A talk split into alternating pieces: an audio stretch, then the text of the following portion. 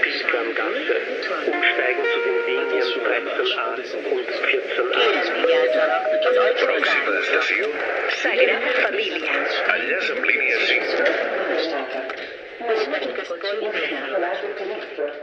Left side. Connected. Doors will open on the left side.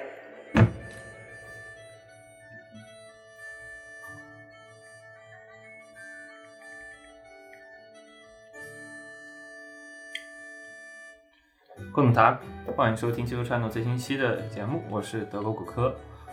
啊，《技术串动》是一档讨论 AC 精神相关爱好者的喝茶一边喝茶一边聊天的，聊各种各样二次元或者日常相关话题的闲聊电台。然后欢迎在网易音乐、Apple Podcast、小宇宙、哔哩哔哩等平台订阅收听。欢迎也欢迎听众加入 QQ 群，也欢迎在我们小宇宙赞助我们。这期节目呢是 HTT，然啊后主要聊的是关于希腊的相关节目。啊，这次的饮品是姜茶和草莓班戟。因为正好是冬天，所以我就正好想聊一下，正好想准备是姜茶，因为流感比较多发的季节，然后外加防疫，所以说就准备准备姜茶。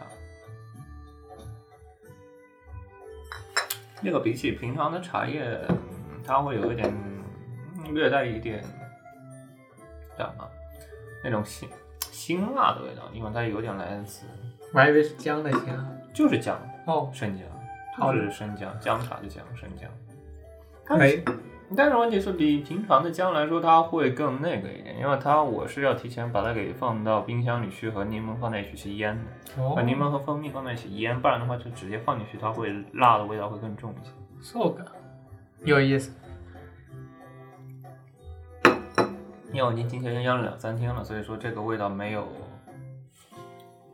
没有那么的重。哦，还可以喝起来，确实它你没有感受到那么重的那个辣的味道，不然的话你直接姜姜泡水不是那种辣的味道很重吗？它今天用蜂蜜腌过过后，它辣的味道会更轻一点。确实口味更清淡了。嗯，然后这次是两人节目，星子和我，然后主要聊一下希腊。他前段时间跑去雅典旅游了，是的，嗯，大概玩了六天，不算通勤的话就是七天，几个人去的来着？呃，是六个人，我和我的室友还有另外四个同学。还挺大的旅游团。是，不过我们是分开玩儿，基本。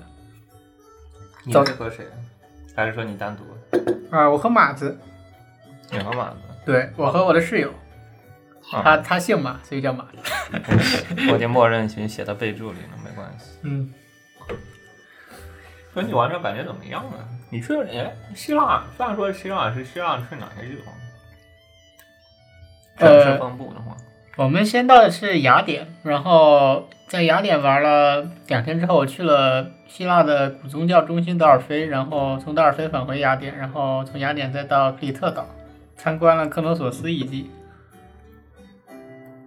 克罗索斯的话，就是说古米诺斯王国的首都，它是埃及文明的一个重要克里的特吧。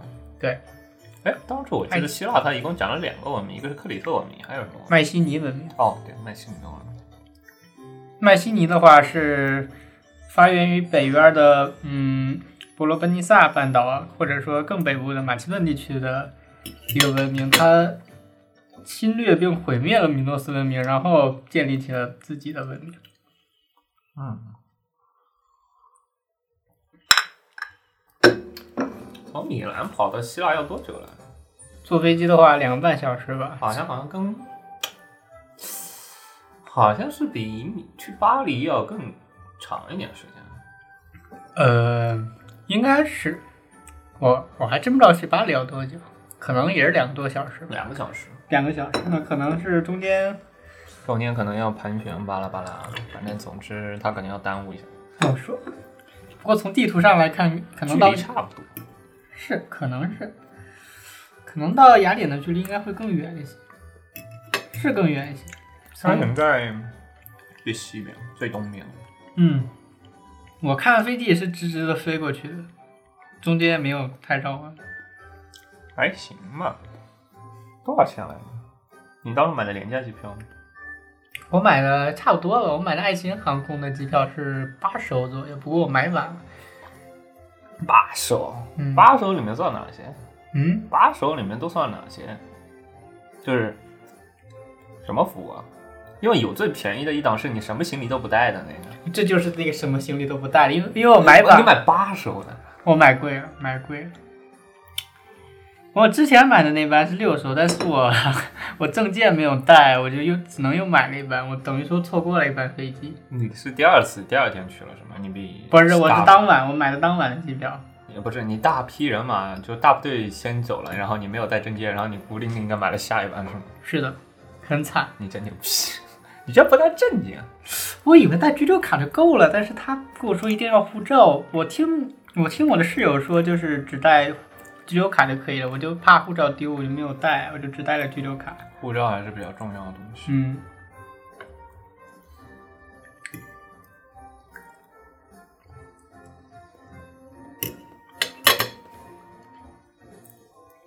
这次半脊做有点甜，这个奶油本身是加了糖的，我不太喜欢加糖加多了。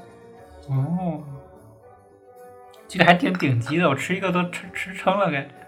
因为毕竟都是奶油啊。嗯，妙子说要吃草莓味的，其实我本身觉得班戟更适合做成芒果，西芒果味的。嗯，像，那你是晚上去的什么？半夜三更到雅典总哎我部机我场，我是差不多九点多到的，然后到城里面都十一点了，然后酒店订的怎么样？昨天找了个民宿，我和马子两个人订了个民宿，一晚多少钱？呃，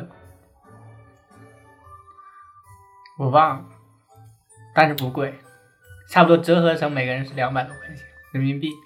两百块钱人民币，两百块钱人民币，也就是说，我们两个人每个人两百多，也就是三说手四百多块钱吧。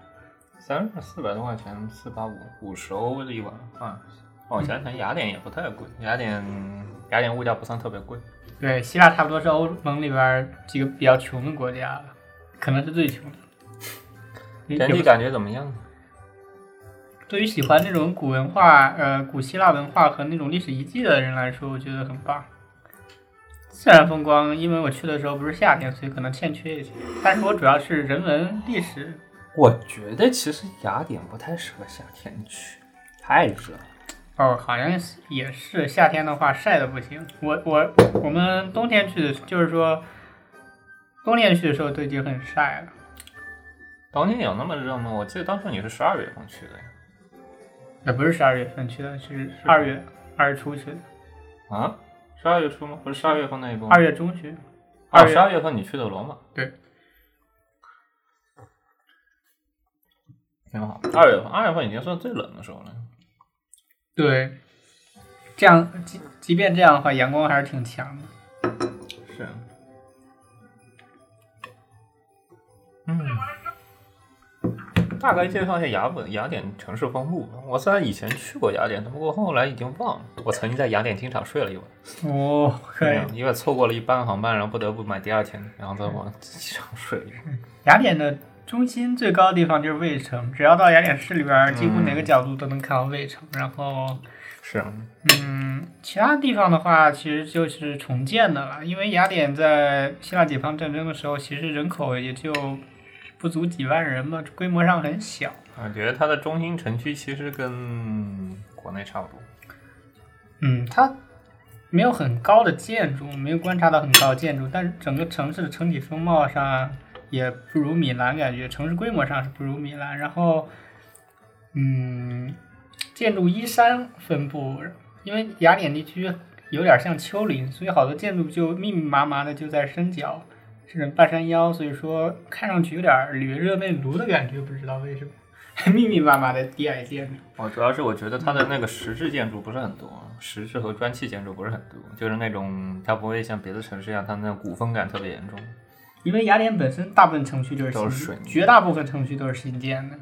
都它只有是水泥混凝土建筑为主，对然除了后如果形容的话，就大概是中国二三线、三线城市到四线城市那种怎么讲呢？那种方块的东方块型的建筑，对就最普遍的那种居民区的很多。对，嗯没有说像罗马一样，就是整个中心城区都是石质建筑，这种一两百年就三四百年以上石质建筑为主对大理石的建筑，啊。对欧洲我近代风格的建筑吧，或者说是他们那儿的风格反而有点东方化，因为是奥斯曼的影响，奥斯曼土耳其的影响。怎么叫什么叫奥斯？怎么叫东方化呢？就是说没有像欧洲这边近代的那种明显的大理石质的呃大理石的外立面，不是我就就是欧洲近代的维多利亚时期啊，或对，者不是说我说的是那种嗯奥斯曼土耳其式的建筑是一个什么样的建筑风格？嗯，就有点儿类嗯，我实在不熟那个我不太东方我的，不太好描述，总之就是很它多有没有什么标志性的一个建筑的结构啊？比如说，你像一些，你像那种，呃，你知道那个经典的，像教堂里经典那种十字架的拱形建筑，拱拱形的建筑，然后你会像那种像文艺复兴时期那种拱，呃，走廊式的那种拱形的走廊，他们的教堂东正教堂有点像清真 寺，简那其实呀，其实是西班牙也有点。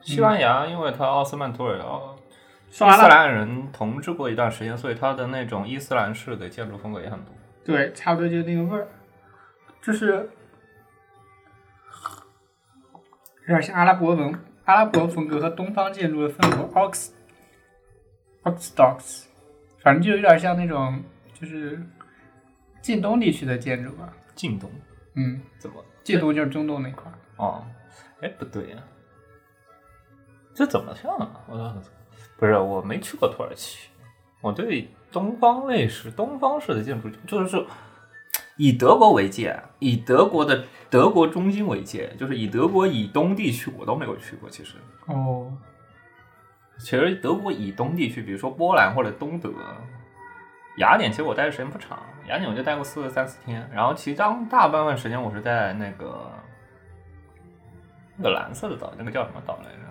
圣托里尼。圣托里尼岛待着。所以说，其实雅典中心城市我去的不是很多。哦。要吗不用不用，我就喝完这杯就好。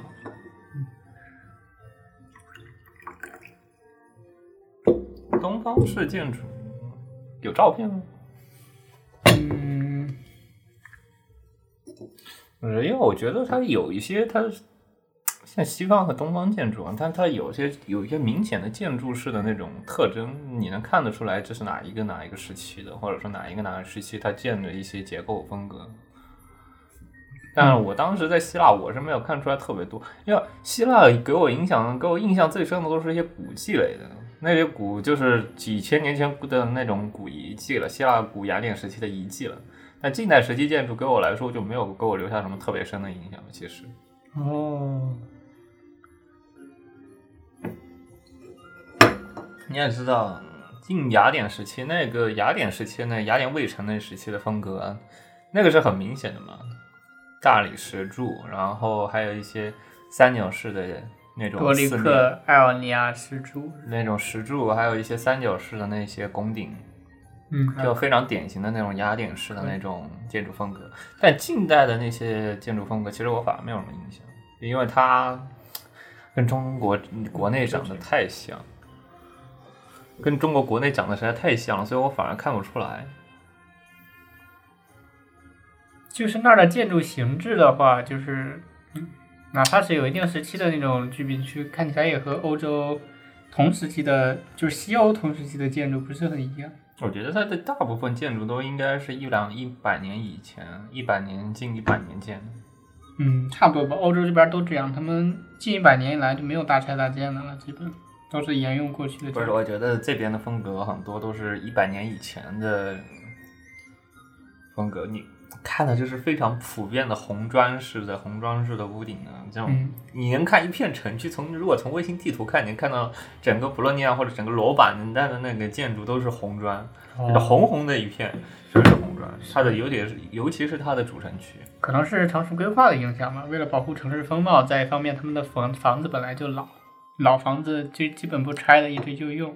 然后相对于来说，雅典这边其实嗯时间好像比这边还要再近个几百年，嗯，那整体新建的风格有点像九十四五十年代差不多建的时候，你想，啊希腊其实十九世纪才独立的，在独立之前的话，雅典其实规模很小很小，所以说大部分城区都挺新的。说实话，嗯，跟欧洲非常新他们这边的建筑，雅典那边的，除了一些古希古希腊的遗迹之外，大部分的那种居民区的那种建筑，其实年代上反而可不能可能不如欧洲这边的建筑久。是欧洲这边还能看到十七世纪的，甚至十六世纪的建筑，十十六世纪的建筑，他们那边就看不见了，基本。就这边的建筑其实是渐进式的，能看到一个年代一个年代一个年代的它都有。但是呢，问题是希腊那边是断崖式的，就是要么就特别旧的古迹式的建筑，对要要不然就么就是特别新的那种建筑，非常的突兀。是是这样，差不多，有点这种感觉，嗯，没有那种过度。米兰这边其实过度感也不是很强，因为它二战、一战破坏都太严重，大部分嗯，你看中心城区这些建筑其实还是还好，其实也都是最最早最早，我也觉得也就不超过不超过呃二十世纪可能。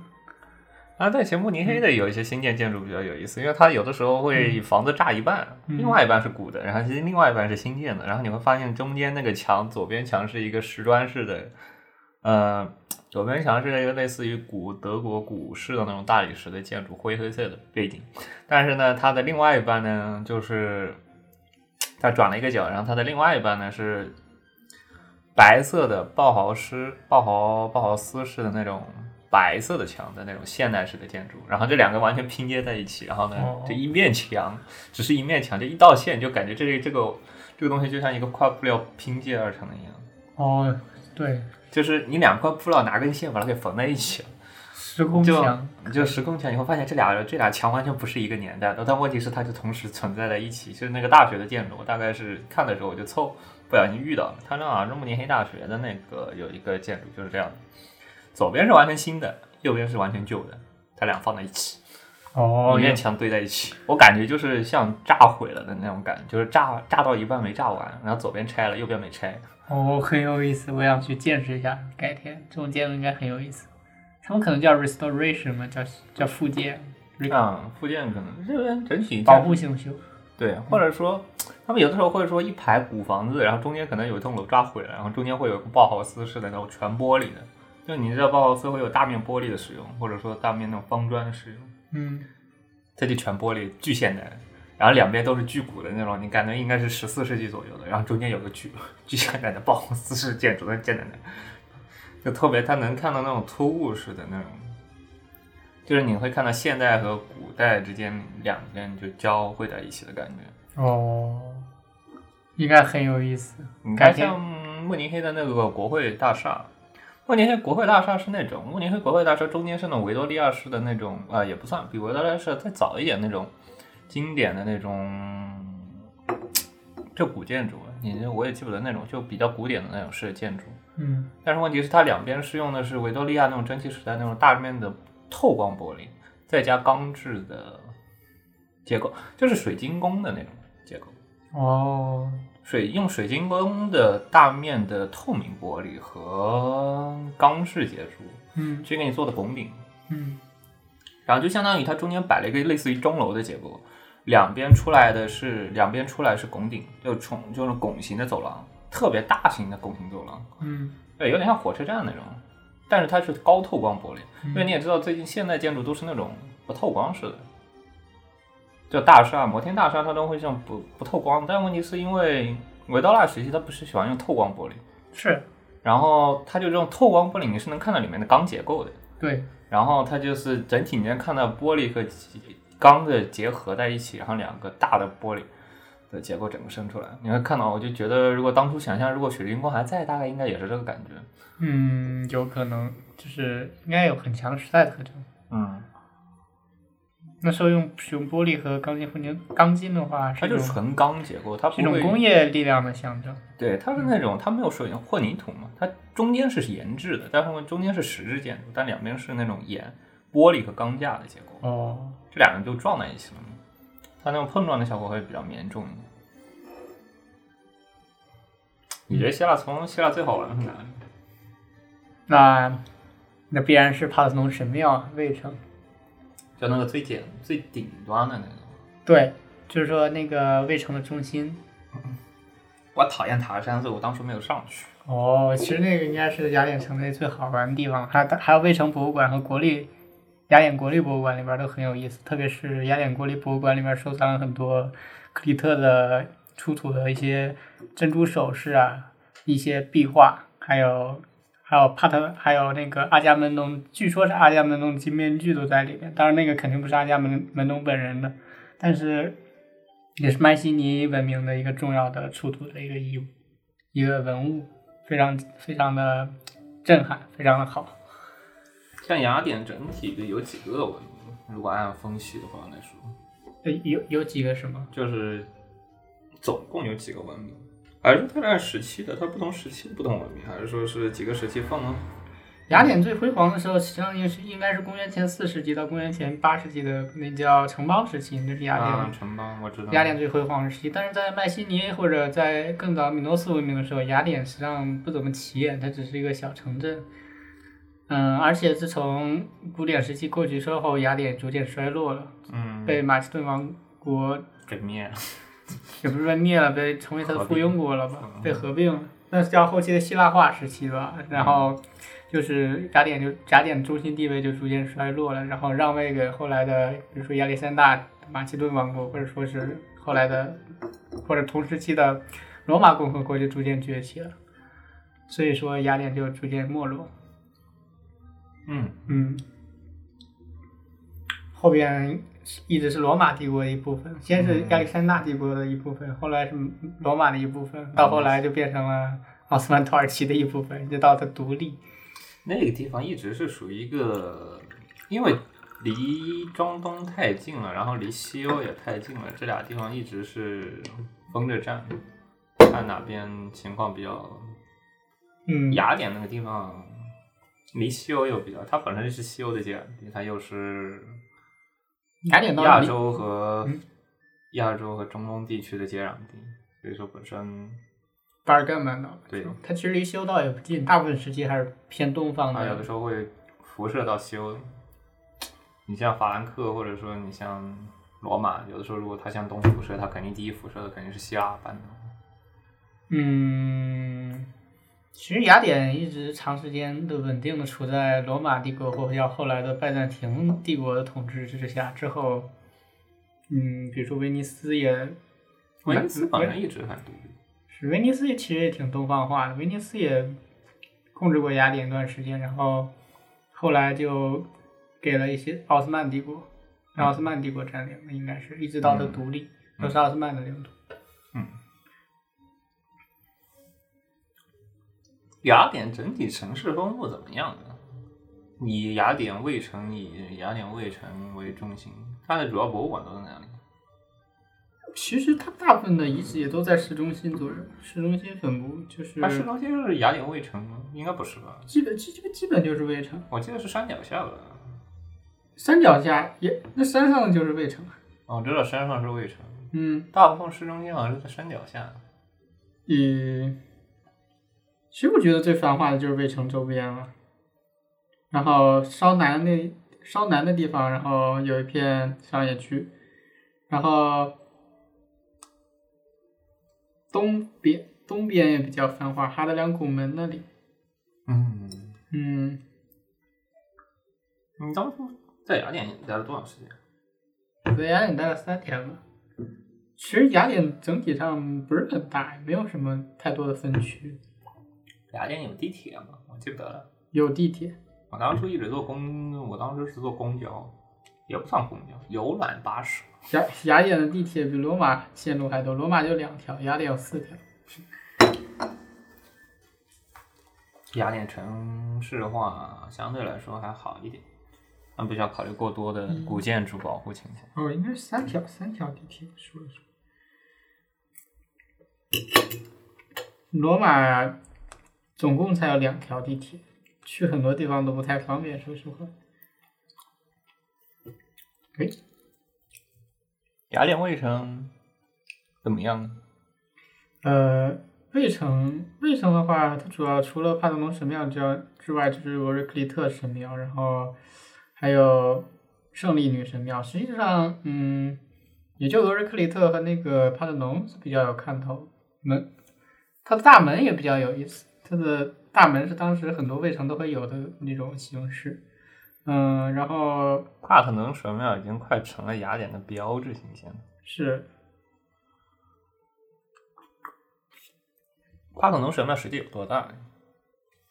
没有想象的大，说实话，但是但是它的正门口正在进行修复工作，就是把哎受损的壁画重新放上去，然后就它不是已经就剩一面墙了吗？其实对，它原来是有，它原来是有那种墙壁的，但是一部分墙壁被运到嗯大这英博，一部分墙壁是坍塌损毁了，一部分被运到大英博物馆。我印象帕特农神庙就剩一面正面墙了呀。嗯，它的墙，它墙其实都在门附近，门附近有一堵墙，然后它两边的墙已经完全没有，要不然就被保护起来了，要不然就损毁了。嗯嗯，嗯，那边有。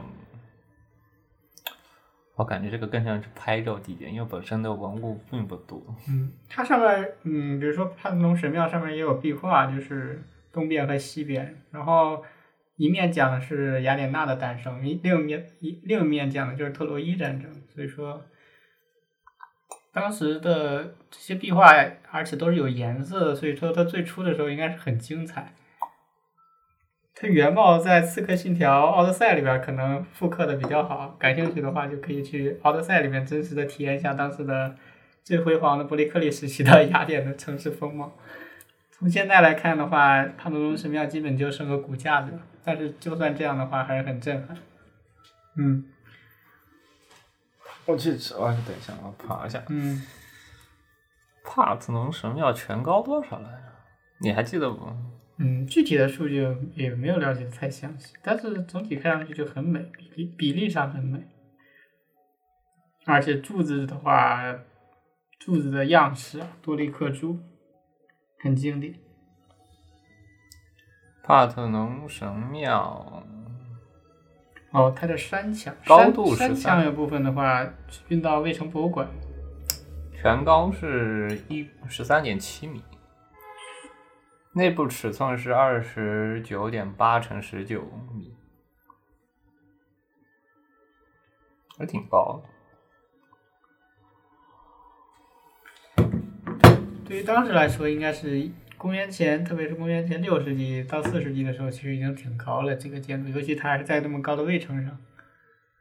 它当时主要作用是供奉雅典娜女神的神庙，对，原来的神庙里面是一个用香木为骨架，然后外表裹黄金的一个雅典娜的神像，呃，应该是特别宏伟，但是后来失窃了。像这种东西一般都保存不下来，有幸保存下来的话，基本上也都不在原位了。 基本上都在大英博物馆里。有可能，但好像那堵神像大英博物馆里边也没有收藏，好像是损毁了、失窃了。但是应该有附件，但是不在卫城里。失窃是个很正常的事情，你嗯，像蒙娜丽莎像还有失窃 n 次。可以。其中一次是被当做雕，当是被内部的清理工当做，就顺手给顺走了，贼搞。那次雅典的那次蒙娜丽莎像是被一个清洁工给顺走了，就非常的搞这个事情。哦，然后最后在一堆垃圾堆里发现了。可以。嗯，文物的话，如果大家不意识到它是个文物的话，大家就不会去保护它。所以说，对文物的构成，我觉得可能社会是公实众的在认是知想不出来那是真品。是社会公众的认知，其实对文物保护是特别重要的。大家不认为一个东西需要保护的话，那它就不会受到保护。我觉得那玩意更多原因是人家不以，不然人家会以为这个东西不可能是真品，所以就丢那丢人了，他也不会意识到那个是真品，因为实在太多了。复制原画，蒙娜丽莎复制原画实在太多了，你要真的摆一个真迹在那儿，你也不知道那到底是真迹还是古迹，是的，就像像这种你想象不到它会被失窃，你知道吗？是，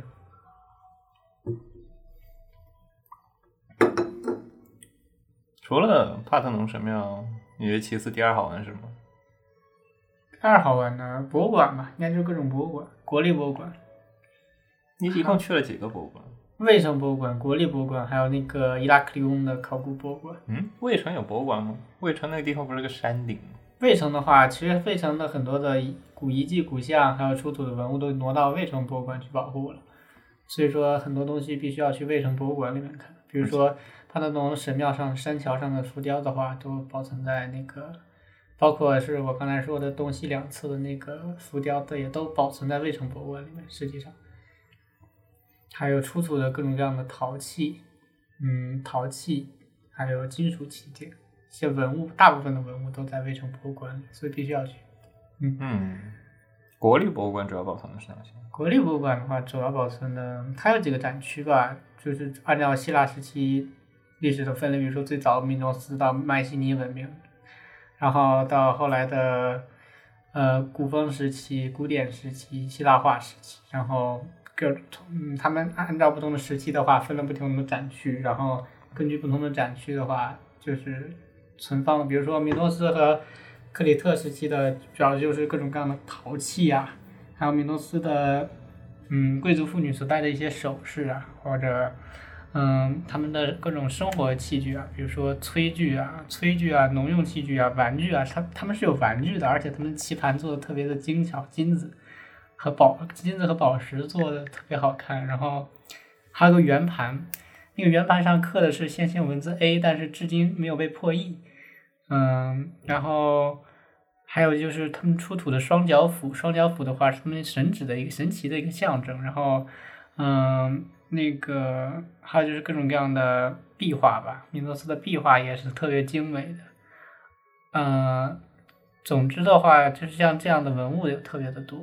还有希腊古典时期的，嗯，比如说波塞冬的青铜像，还有呃维纳斯的原像，就是断臂维纳斯的原型，哎阿阿弗洛狄泰的、哦阿弗洛狄泰的雕像，还因为有那我个记得断臂维纳斯在西约在巴黎，你突然跟我说断臂维纳斯，我说怎么会在西？它的原型阿弗洛狄泰的雕像也是在国立博物馆里保存的，就是特别好看。 整个展馆需要逛多长时间？嗯，整个展馆需要逛多长时间？我逛了三个小时吧，没逛完。啊，好，我肯定逛不完，那里边东西太多了，每个都细细的研究的话，那逛一天都可以，一天肯定都不够。嗯，啊，我印象里卢浮宫和当然了，我卢浮宫和梵蒂冈那两个博物馆，估计逛个一周应该是没有什么问题。是，都是，哎呀，都是相当于故宫级别的吧，虽然故没有故宫这么规模这么大就是了。故宫其实是故宫虽然大，但它其实展品并不多呀。哎，其实也不少了，呃，也也也是相当多了。可能哦，对，故可宫能拿的可能拿陕西历史博物馆类比比较好吧，因为他们还有个跨时空的联动，主要是有兵马俑。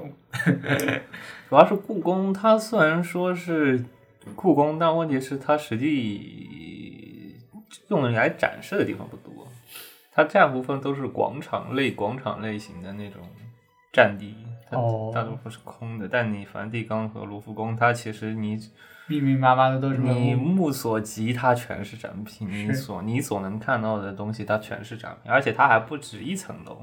嗯，它是要有两至三层楼，所以说你需要逛的时间比故宫，就故宫主要是太大了。它步行时间很久，你每个宫到每个宫之间，你从前你从那个前门，你到你的那个中间的雍和宫，你不得那个太和几个殿，几个三大殿，你不得走个几公里吗？是的，就特别搞，主要是、宫的话，应该是我国的宫殿建筑群保存的最完好的一座了。哎，可惜汉唐，我们的汉唐长安城，还有那个魏晋时期的长安城，宏伟宏伟的盛状都已经看不到了，只留下来，只留下来那个城墙的基础或者一些宫殿的基础，只有土块了， 会还有一些出土的文物，不能像帕特同神庙一样一直耸立在那里。因为本身嗯木质的建筑和石质建筑本身就有点区别嘛。如果说你单论保存难度来说，你肯定是木质建筑更难保存一些，你还要考虑到日常损毁和木质的损坏情况，所以你导致你石质建筑动不动一千两一千多年，非常正常的一件事情，一两千年。对，公元前八百到四百年的时候，我国应该到周周朝了，东周春秋时期，特别是公元前四百年的时候你。像罗马的很多建嗯筑，你动不动一千多年，现在还在用呢。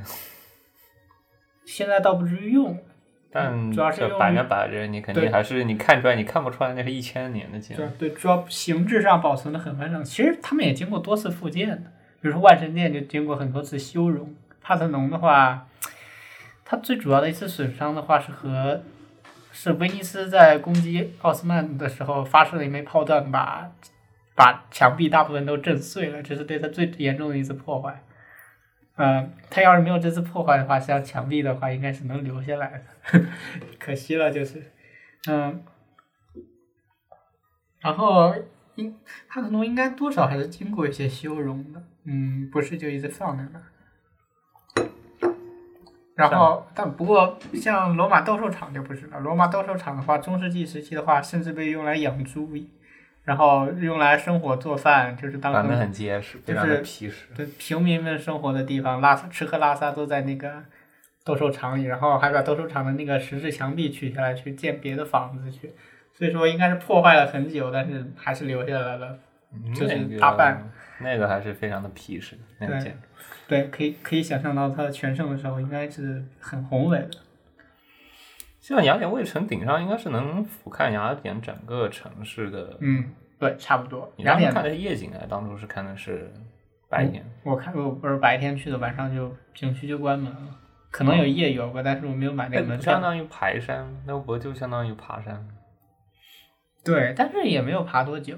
那个山本身也不是很高，雅典没有什么高耸的建筑。那个山还算是，嗯，反正全程你是能看到那个山景的。其实，对，卫城的话，它主要作用就是防卫嘛，就是有外敌来袭的时候，就把重要的人物或者居民撤到卫城里，然后平平时的话，大家都在山脚生活，嗯打仗的时候就到卫城里去。嗯，嗯，三到四天的时间。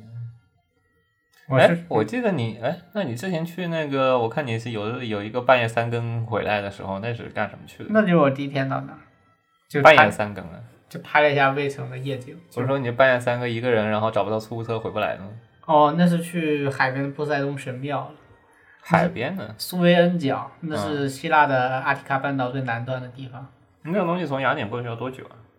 坐车的话，半个小时吧。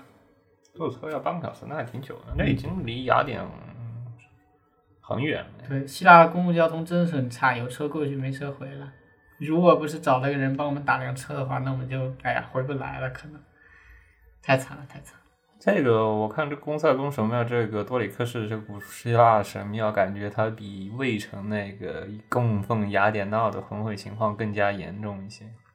嗯，我说波塞冬神庙，波塞冬，波塞冬庙怎么了？哦，我说比雅典的卫城的神庙的损毁情况还要再严重一 些，呃，差不多了吧。到了那儿之后，基本上只剩柱子了，但是就忍住了，在真形的。制上保存的还是算比较完整的。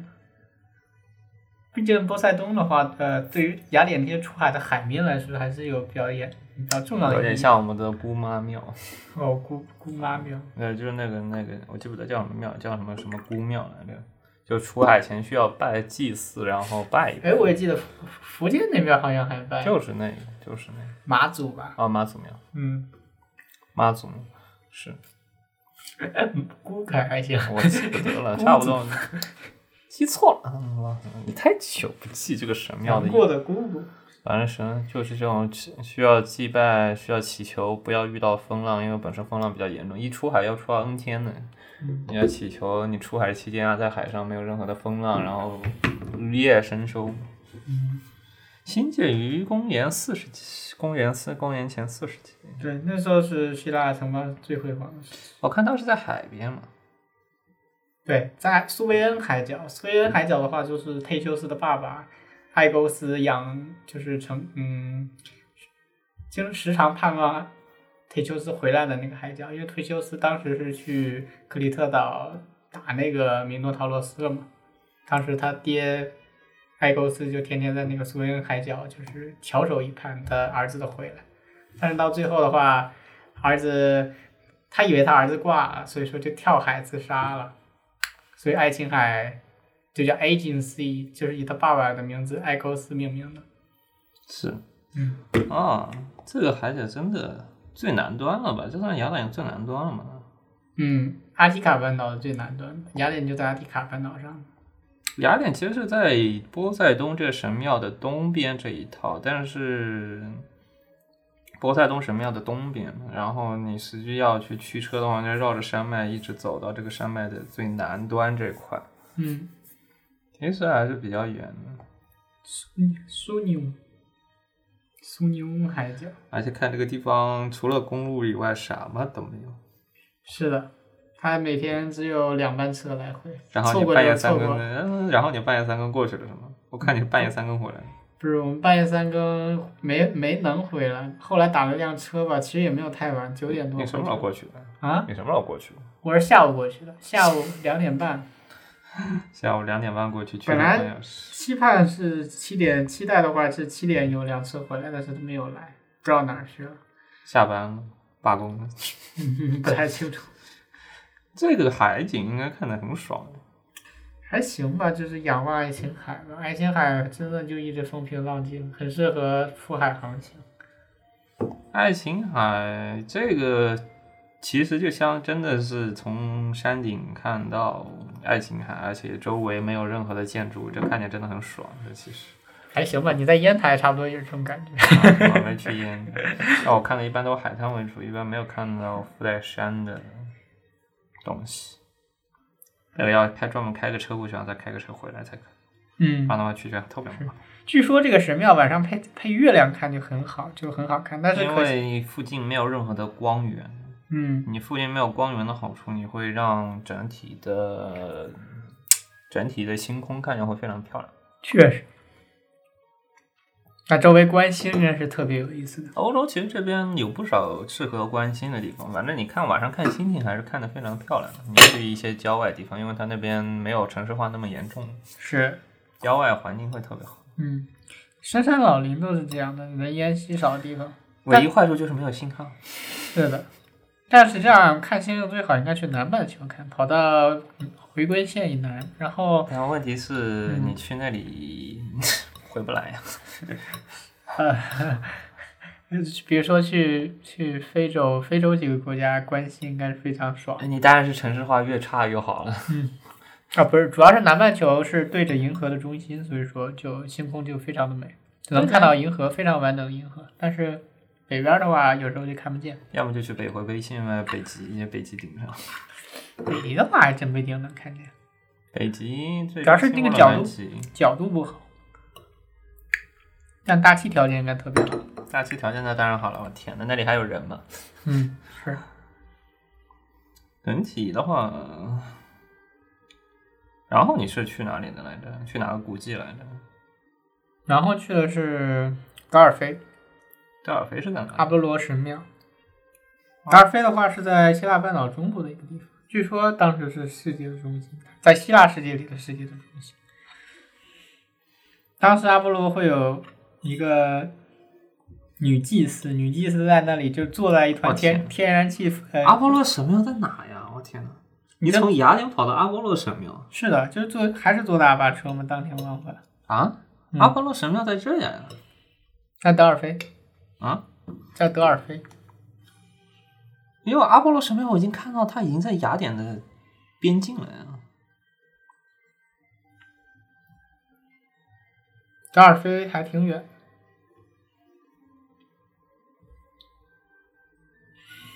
我是早上十点半的大巴，晚上四点回来的。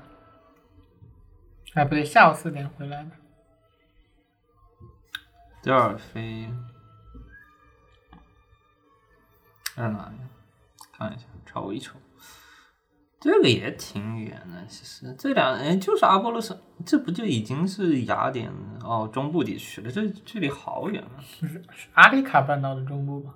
是的，那距离好远啊！雅典在雅典在，你都快跑出去，这已经这不得有个几百个公里，这不得有个几十公里，一百公里左右，一两百公里左右，从雅典到德尔菲差不多坐大巴过去的。希腊的公共交通不是特别的好。多久啊？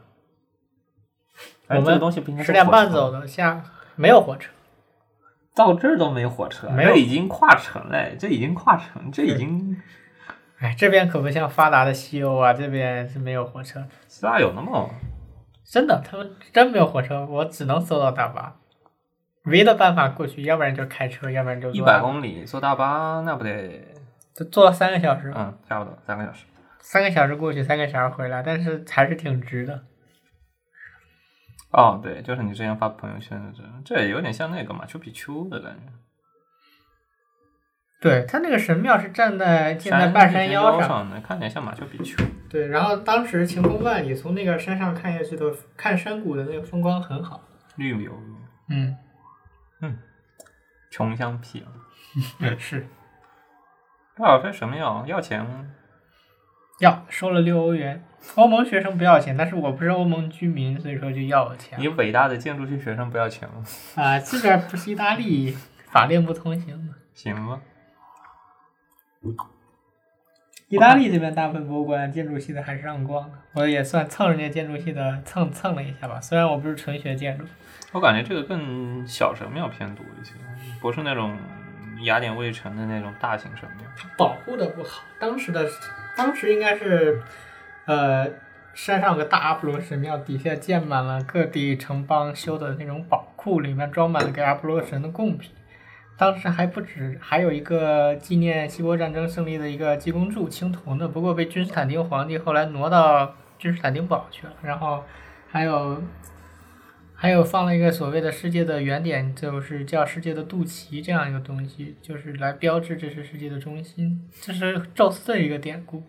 然后，呃，当时是有个比较宏伟的一个宗教建筑群的，但是没有保护下来，就只剩了一个阿波罗神庙的一个古迹了。基我本感觉好像这边的主要留下来的建筑都是以神庙为主。嗯对呀、神庙主要是石质的嘛，修的又比较坚固，所以容易保存，又有一定的神圣的意义，人们还是比较愿意去维护它的。像一些民用建筑，肯定就保存不下来，不容易保存。主要太还是太老了，太老了过后，除了大超大型建筑以外，老的建筑都大拆大建。嗯，民差不用多对民用建筑肯定是越新越好的话，大家都喜欢住新的宽敞的房子，老建筑拆了就拆哎但了。有的时候实际建筑不好拆，啊，但是 实际建筑其实不算好拆。我记得不是还有那个哎，古罗马竞技场你去了吗？那个不对，那个雅奥典林竞技场、奥林匹克竞技场，那个没去，那时个间我不太够。那个看不太出来，隐藏在众多的建筑中间。那个不在卫城，那个是在一些民用进入权之间，所以你可能说有的时候会看不太出来。对，那好像世界第一次奥运会举办地点。嗯嗯，是吗？我因为它是那种有点像那种古罗马的那种，但是它那种是椭圆形，然后它是半开放，它不是那种圆形椭，它是把椭圆形再切一刀，就把另外半圆给切掉了。你就是两个长方，就是一个长方形再加一个半圆组成的一个那种情况，所以说它是半敞开式的。嗯，我没有具体去参观。它是我当时坐公交，我当时坐那种旅游巴士看到，它是那嗯种半敞开式的，所以你能看到它的那个，嗯你能从公，你能从路上看到那个它的全貌，因为它是，它不是那种古罗，它不是古罗马竞技场那种，它不是天天就经常是那种圆形的嘛，圆形的你看不到的，因为它大半敞开的，就相当于你是能看到它的那个内部的。哦，就最简单的，就是一个我们圆圆形的那个跑道，那个那个呃圆形跑道不是一个椭圆，两个圆劈开，然后再加一个长方形嘛。然后他把那个另外一半圆给切了，另外一半圆给切了过后，然后他再做把两边做成阶梯形，就阶梯的看台嘛。嗯，它原本不是应该像古罗马竞技场不是那种圆形的，就环形的嘛？对。然后他切了一刀出来，哦，所以说你是能看到它的那个，从这个角度，你从切开的角度去看，你是能看到它的那个阶梯和它中心的竞技场的。哦应该很有意思。所以它不是那种传统的那种，哦，那个希腊看台不也类似的设计吗？希腊的像辩论台和剧院不也是类似的这样的一个设计风格吗？它不是那种圆形，它不是那种环形的风格，它是那种半圆的。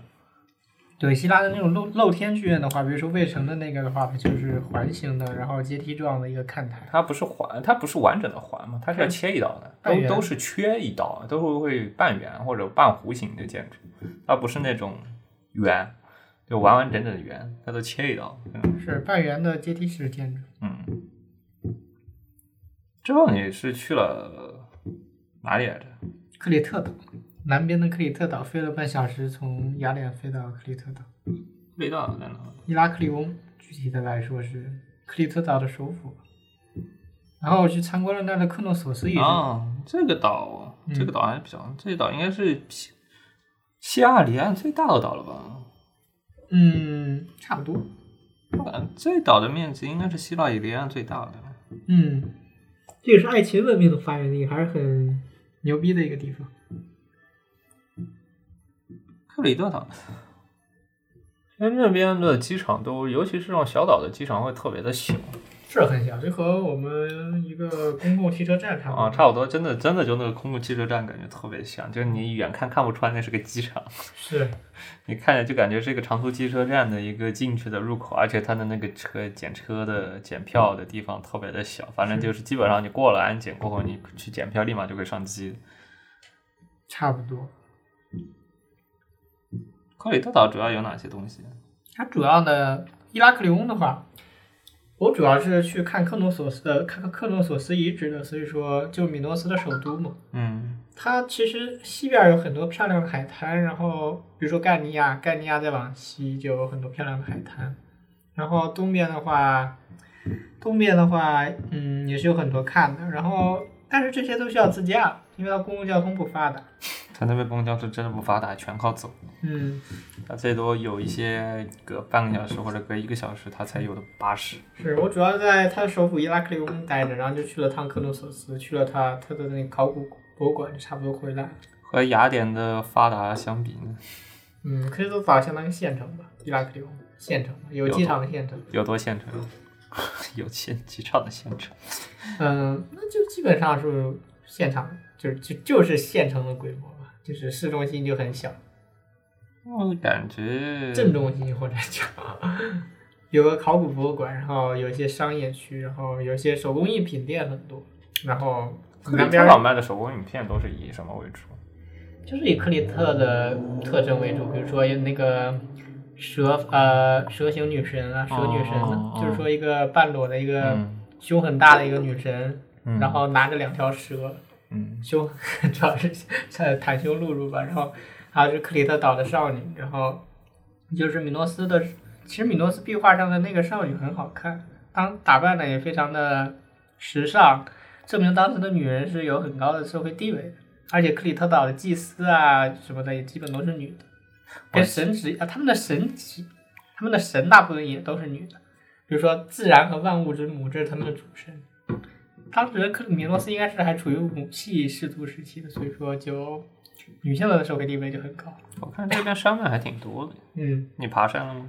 嗯，还、还有牛，就是克里特岛崇拜公牛，所以说牛、嗯，对，牛嗯牛以头公牛为特征的饰品就很多，还有双脚斧，嗯他们崇拜双脚斧。我跟克里特的两个主要山脉，三个，三个主要山脉。没有爬山，时间、嗯、时间不够了，而且不知道怎么过去。我感觉去了就回不来啊的那种。是，我交跟通不你好叫车都叫不到。对，雅典还起雅典起码还是首都，叫车还是能搞得定 的。这边估计叫车都叫不了，是的，适合骑个车环行。嗯。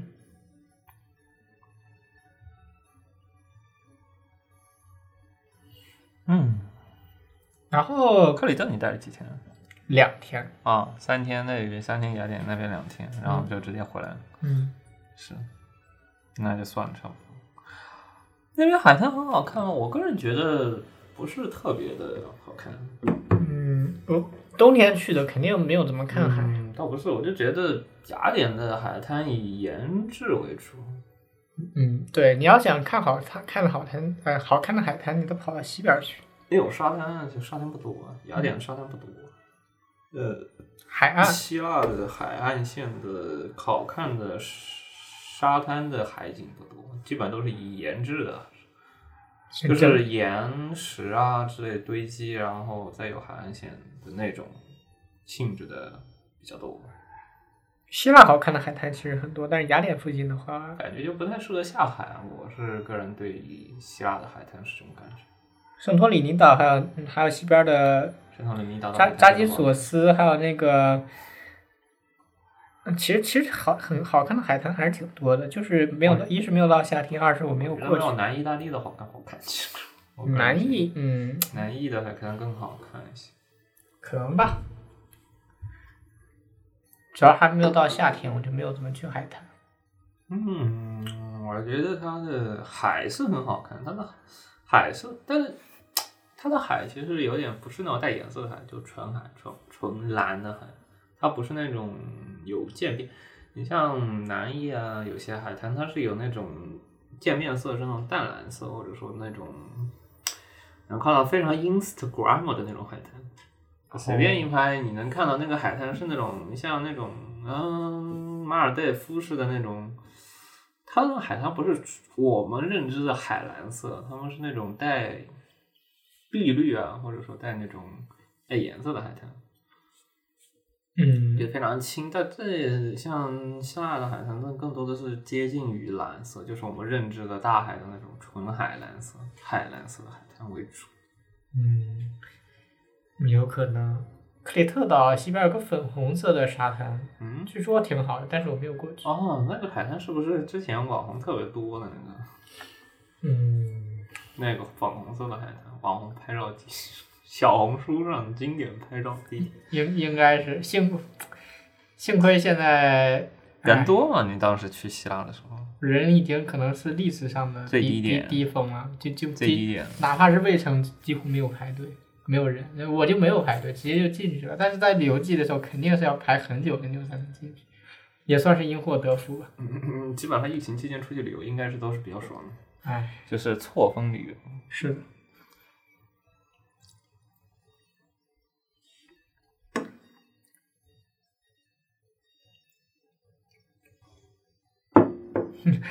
雅典那个老板娘还问我说：“你们中国什么时候能开放国境？你们中国的游啊客对我们想屁吃对我们来说十分的重要。要，但问题是不存在的，至少两年内不存在的。今年应该是希望渺渺茫。今年希望肯定渺茫，你明年后年再说。是这样的，回国都不一定能回国，比如说啊，出国是能出的，但是回国绝对是不存在的。出国简单，回国难。现在问题是，嗯，如果你出了就不要回来。是的。也亏是我国是不太依赖旅游业的一些国家，但像是一些依赖旅游业的国家，你像泰国、那不要死了。希腊，根本就撑不到能完全平息国内感染的时候。就算他们把国内治理好了，他们还是得靠旅游业来吸引游客。所以说，本质他们不会特别在意。他们不是不，他们是没有办法在意啊。不是，我知道，他就是肯定是与其那个，他关系到口粮问题，是的，衣食父母啊，他们。我看雅典也是，雅典也是个非常偏重旅游业的一个城市。整个希腊，它除了旅游业以外，其他的产业都不是特别好。是，当地，而且当地物价其实比意大利好像低百分之三十左右。嗯，物价是是很低，吃一顿比较好的，说实话能比米兰便宜一半儿，吃一顿比较好。嗯嗯，差不多。嗯，米兰整个应该算意大利最贵的城市了，然后米兰是算意大利最贵的吗？吧罗马呢？罗马根本比不上米兰，感觉。哦，不差呀，我觉得罗马的伙食不会太，物价也不低，当然，但确实比米兰来讲还是要低一些。对，我单指物价，但是单指如果是指生活的，哎，我也说实话也没有待太久，也不知道生活到底哪边好。但是我主要个人是比较喜欢人文历史，我就觉得罗马比在人文历史上是比米兰丰富很多。我挺想去罗马的，还挺想去罗马上学的，可惜学校在米兰。那像伙食怎么样呢？啊，不对，哦，餐对饮对，希腊的伙食真的我感觉是很舒服的，因为它整体说实话，雅典菜基本就是土耳其菜，k 各种 kebab 是应有尽有，烤鸡肉串，各种我感觉烤哦我吃的肉。在那边是吃意大利面为主。哦，那边我说实话对意大利面的感觉倒是挺一般的，但是我很喜欢希腊的饮食，烤肉、酸奶、烤肉，它整体饮食非常东方化嘛，就很适合亚洲人。你当时去的是吃了哪些菜呀？他们那儿比较有特色的就是那种粽子苞米、呃荷叶苞米，然后蘸着酸奶吃，这比较有特色，但是我个人感觉一般。我比较喜欢的是那个烤鸡肉，他们是叫苏苏 key 什么的，反正就是嗯 S 开头的一个单词，然后就是就是烤肉串的意思。我觉得那个很好吃，那个基本就是土耳其烤肉，土耳其烤肉，还有还有各种用德语讲就 d 呢，还有各种鱼料理，然后这边海参很多呀，肉丸，嗯、海鲜是比较多，那边海参特别多，是不要碰它。做法是比较偏不要向那东个方的，以至于你吃吃多了会有种吃新疆菜的感觉， 就挺有意思的。主要是嗯新疆菜就这两个共同点，就香料用的特别多，其实。嗯，呃，香料用的比较多，所以重重香料、重肉食的东西。我个人还比较喜欢吃土耳其饮食，就就比较喜欢希腊。意大利这边倒是没有想象的这么好吃。我觉得意大利菜比较好吃，而且我还挺喜欢意大利菜。哦，可能是我点的时候还是中餐为主。嗯，饮食习惯不太一样，我们俩。嗯，我觉得来这边比在中国待的还舒服。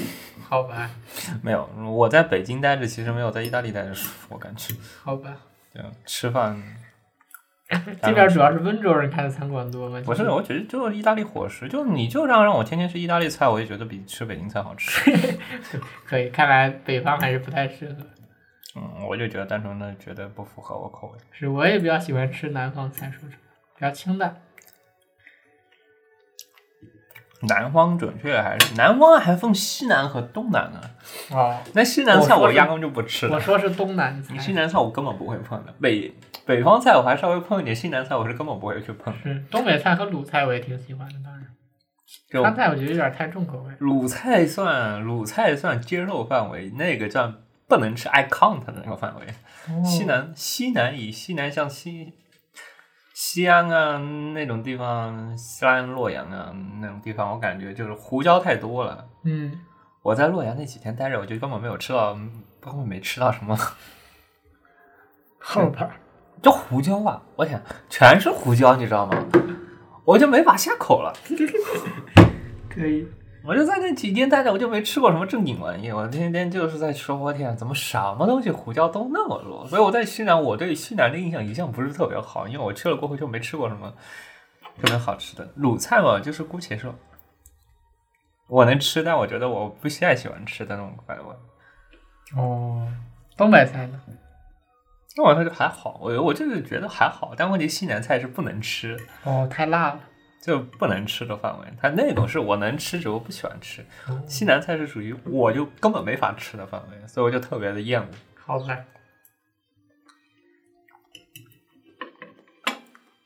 点了哪些菜啊？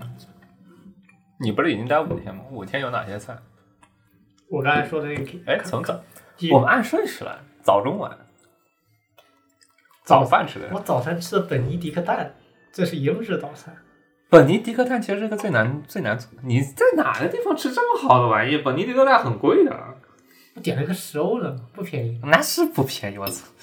你在哪吃？酒店会提供我在这楼玩意底楼底下的餐馆儿。啊，楼底下餐馆那没事。我说这酒这酒店档次还挺高。啊嗯 我说十欧，我说酒店能提供本尼迪克蛋，说明他的后厨团队不错呀！我嗯天，就是楼底下那餐馆儿 吃了一顿，然后，嗯，中餐的话，中餐吃的是那个烤肉串，中午吃烤肉串，而且很便宜，一串带饼它才卖一一欧多，那是土耳其菜一直都是很便宜，你去这边也是一样很是而便宜哦且好很吗。好吃。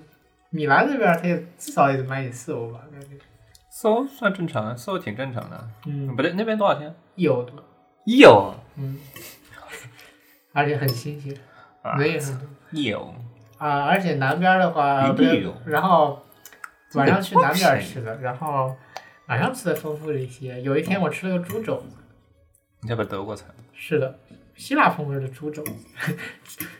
他说是两人份的，实际上三个人吃都多。这么大一个，很吃硬是没吃完。猪 肘，什么味道猪肘？嗯，猪肘分很多种，它就是炖猪肘，炖猪肘，它不是那种炸的猪肘。嗯，炖的，很好吃。虽然到后后来给我吃伤了， 太肥了一顿。呃然后还有，嗯、希腊菜的话，有有有种肉丸，就是番茄番茄肉丸，然后还有就是我刚才说的那个荷叶苞米饭，然后蘸酸奶吃，还有那种还有那个土耳其菜挺多的，你去去点驴的那种土耳其烤肉，它会让你选，有的一个选的就是酸奶，有一种就选的是番茄。嗯对，还有一种很酸的腊肠，然后嗯、 c h o r i z o 那个西班牙叫 chorizo，哦没有，它是那个腊肠，它是那种中间加了辣椒的那种肠，有点像萨拉米，但问题它比萨拉米中间还多加了一些辣椒进去。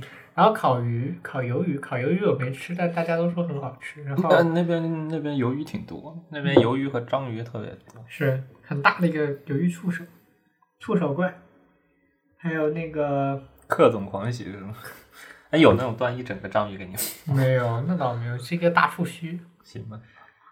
还有就是，我想想，酸酸的一种羊肉，就是羊肉配酸酱，那羊肉挺好吃的。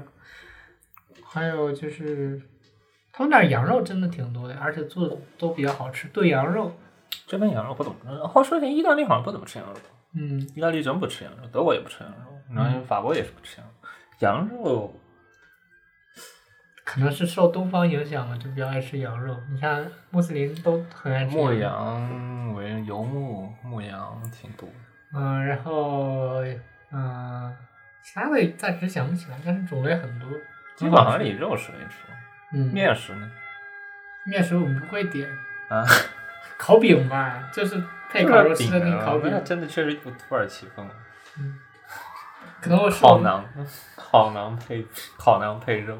是的，我感觉我在那边吃的以意大利面为主，意大利面各种意大利面为主，主要可能我在圣托里尼岛待得太久了，圣托里尼岛真的意大利面偏多一些。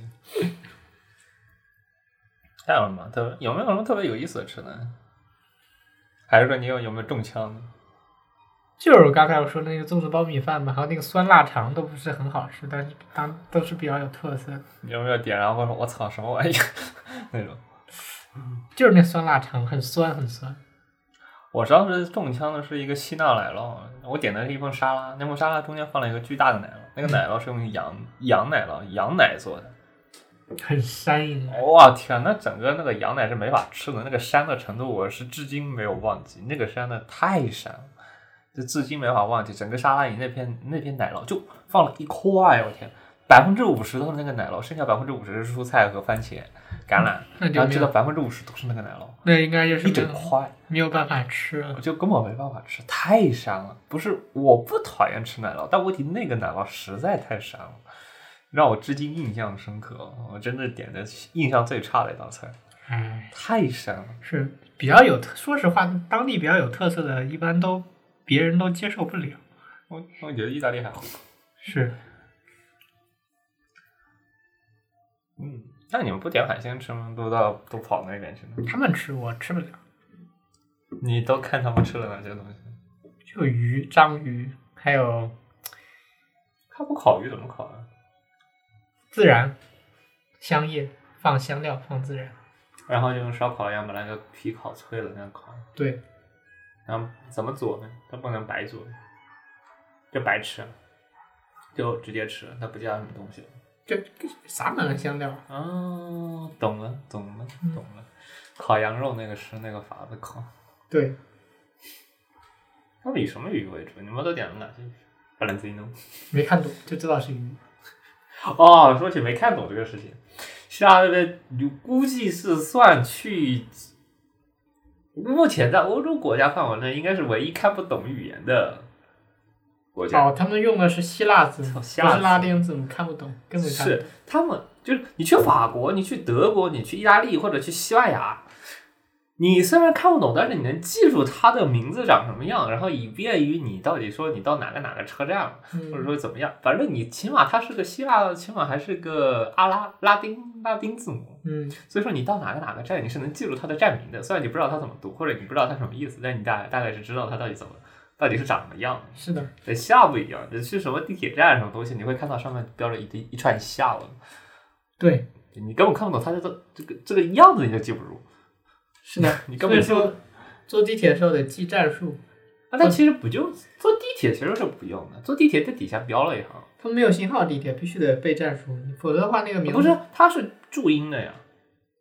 没有。我我们有的记得我当初就当初坐地铁，它是有注音，它是两行字，一行字是希腊文，另外一行字是拉丁文。它的站台上有，但是地铁上面的那个标签好像没有，它只有希腊字。大部分路标都是这样，就是它会默认给你标一串，它不是英文，它不会直接给你翻译成英文，它好像就是那个的读法，哦呃，就像拼音一样，就是平就是呃东直门，它就是下面直接给你标个东直门，只不过上面是有汉字，下面是字母，然后你你看那个字母你肯定能看懂，但那个汉字你是看不懂的，嗯就差不多那种感觉。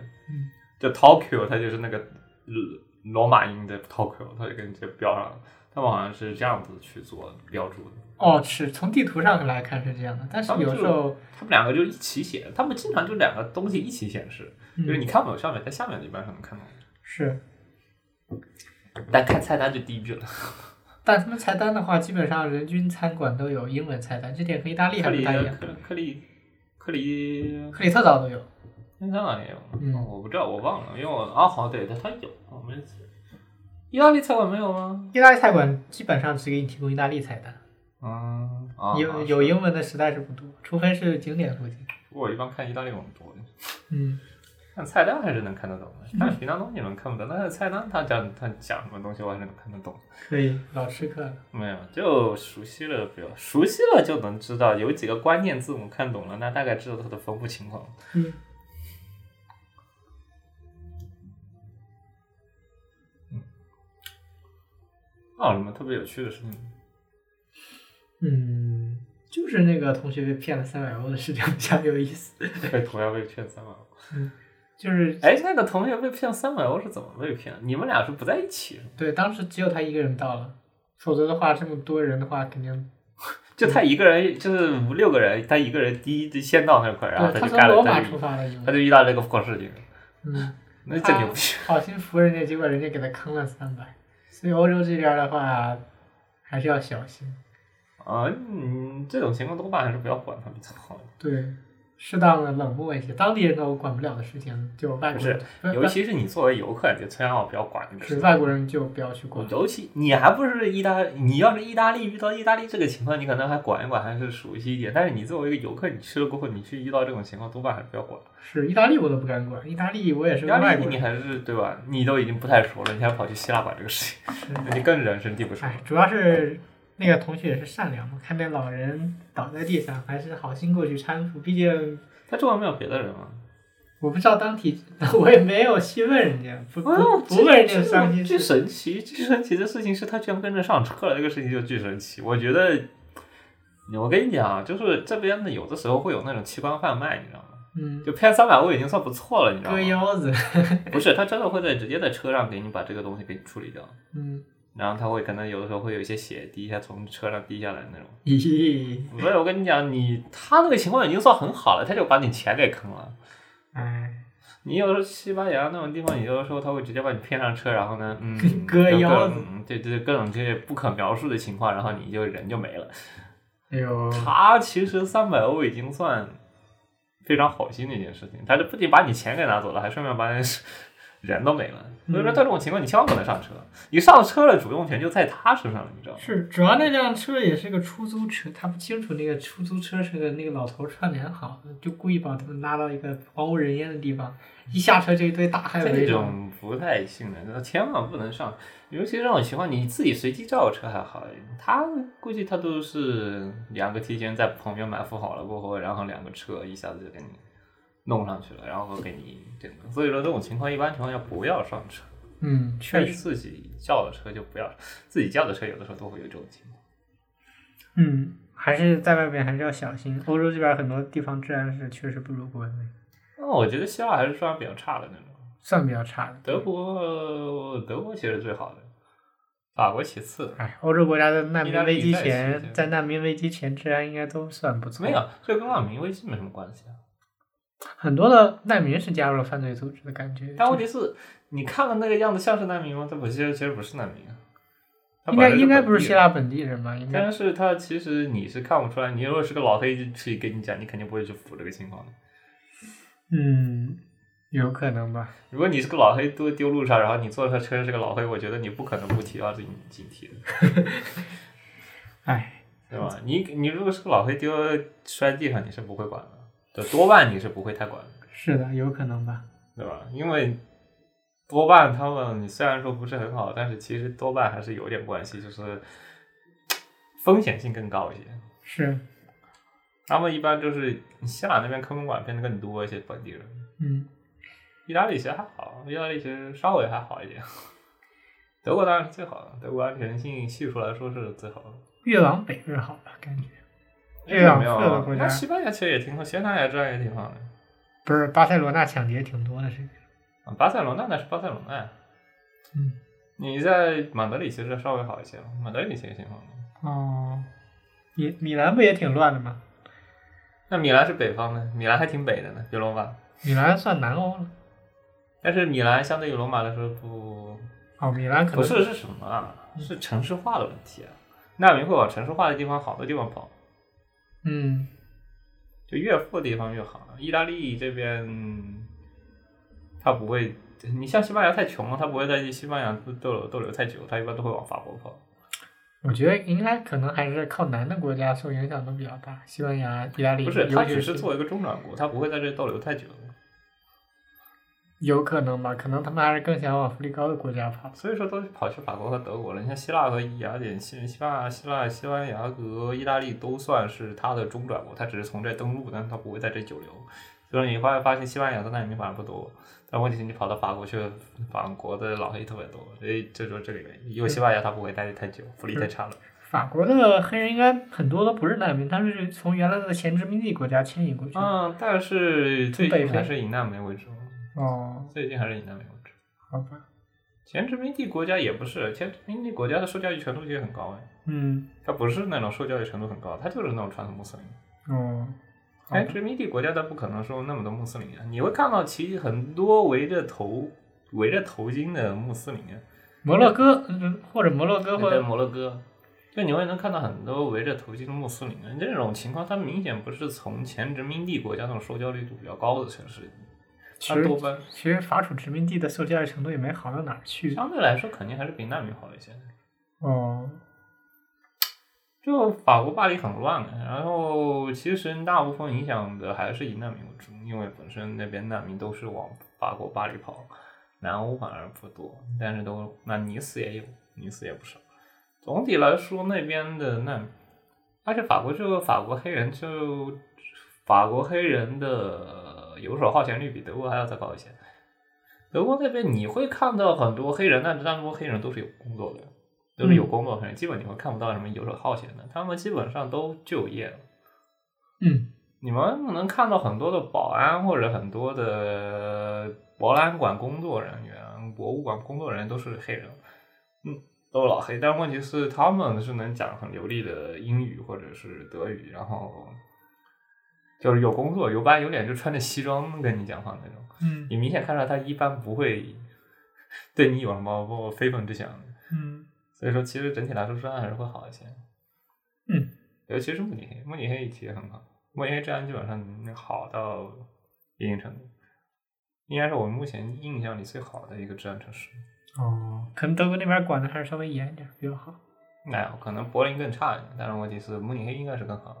哦，慕尼黑应该是城市化、城市交通水平、交通水平、受教育水平以及治安水平都最好的一个我遇到的最不错的城市，嗯，而且黑人相对较少，比起而且游手好闲率很低。说明经济情况比较好吧。像意大利或者西班牙，像是希腊这种国家，很难给连本国的青年都找不到工作了，更别说外国人了。所以说游手好闲的肯定多了。德国的话，说不定有很多这种岗位还是需要人的，所以说就嗯没有，德国对于黑人的那边，他会需要再教育，他们会去拉去教教育中心给你再教育一遍，然后你学好语言再出来。嗯对他们一他们当地讲的还是很好的。嗯那大概这期节目就这样。嗯，欢迎收听这期节目，然后感兴趣瞎玩的可以去玩一下。嗯 OK， ，OK，拜拜。枪。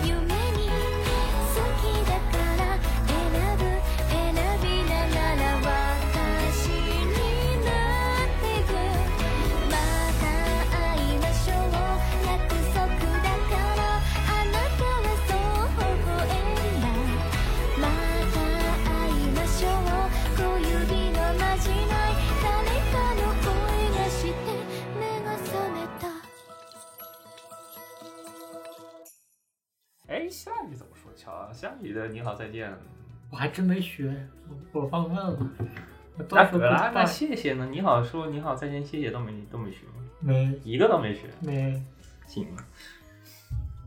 你真的，我觉得去当地语这仨语还是要学的。是这样的，但是我我去，我去可法国，我肯定会说 Bonjour、Bonjour、Bonjour，然后呢，Bonjour，呃，不对，Bonjour，然后嗯 Bonsoir、Bonsoir，然后还有 Merci，这三我觉得还是要学的。我去哦 Madame Monsieur 是男士哦，Monsieur 是男士，Mademoiselle 是女士，啊，哦不对，，未婚女士 Mademoiselle，Madame 嗯是已婚女士。哦像 bonsoir 是晚上好，bonjour 是 bonjour，bonjour 是早上好，然后 mercy 是不好意思，mercy 就嗯，对，谢谢的意思。哦我觉得去当地这仨语就是你好、谢谢、再见，我觉得哦我觉得是最重要的三种语言。就去当地，就算你不那个，至少也记一下这三种语言。是反正我去当地，我肯定会记这三种语言，就算我以后再也不用它，但是我会把它给记一下。是会比较有用，主要是逗留的时间比较短，大部分他们也不是，都我讲觉得英语，但讲英语，但是你会，但是就是就算我中途讲英语，但是这三种语言我会用当地语说，嗯就是我不管在哪里，这三种语言就三个，就算我其他语其他正常内容再说的再差，会用英语说还用别的语说，但是这三个语言我觉得会用当地语去说。啊这样会比较好，只要待的时间比较长的话，学一下这三个语言比较啊，好。不是，就这三个词特别简单记啊，有可能是希腊语的三个词比较难嘛，我我就觉得单纯记一下怎么读，应该也还可以。就你好，谢谢，再见嘛。哦你好，谢谢，再见。你用中国它也会有的时候就会不会说三个字的，直接说谢谢啊什么的。我觉得就是雅利亚诺你总会吧，就欧汉又总会吧，塞纳拉你总会吧，对吧嗯？这三种语言我觉得是除了国骂以国骂以外最常用的三种语言。就有的时候我会在当地特别喜欢这样子，就是其他语我都会用英语，但这三种语言这三个就是就首先你是对不起或者谢谢，谢谢和对不起。首先你问人，我肯定会先说对不起，然后或者是打扰一下，excuse me，我会用当地语。然后结尾说谢谢和再见，我会用当地语，中间会用英语。我一般是这样这种习惯。哦，确实嗯，我觉得这样的会 对当地人来说，我态度比较友好。嗯有时候会，就是他们会因为你说一句当地语言对你比较热情，就起码我是觉得我是喜欢当地文化，我才跑过来的。就算你到法国来说，你一句法语都不会说，我觉得还是有一点那个，确实是这样。 就是非常牛逼的、牛逼哄哄的在那块说英语。我觉得对于当地法国人来说，你是到底过来干嘛的？如果你是过来旅游的，你总得会说句 Bonjour 吧是这样，本硕的话，Bonjour 和 Merci 你应该是会说吧，是，对吧本硕还是会的。 Bonjour 和 Merci 和 Merci，你 Merci 你肯定还是会说的。所以我觉得这个东西应该还是对当地人来说，你是一种尊重当地旅游文化。加上我是觉得是尊重当地文化的一个事情，就是我不会说 Thank you，我肯定说 Grazie 或者 Gracias。嗯所以说我是觉得这样的，就多半说是，我是当地去当地旅游的话，我是这样的，就是先学这三门语言，先把它给学了。嗯，之后也会当装逼利器嘛，对吧？ 哎，我治过了，哎，我会当地狱了。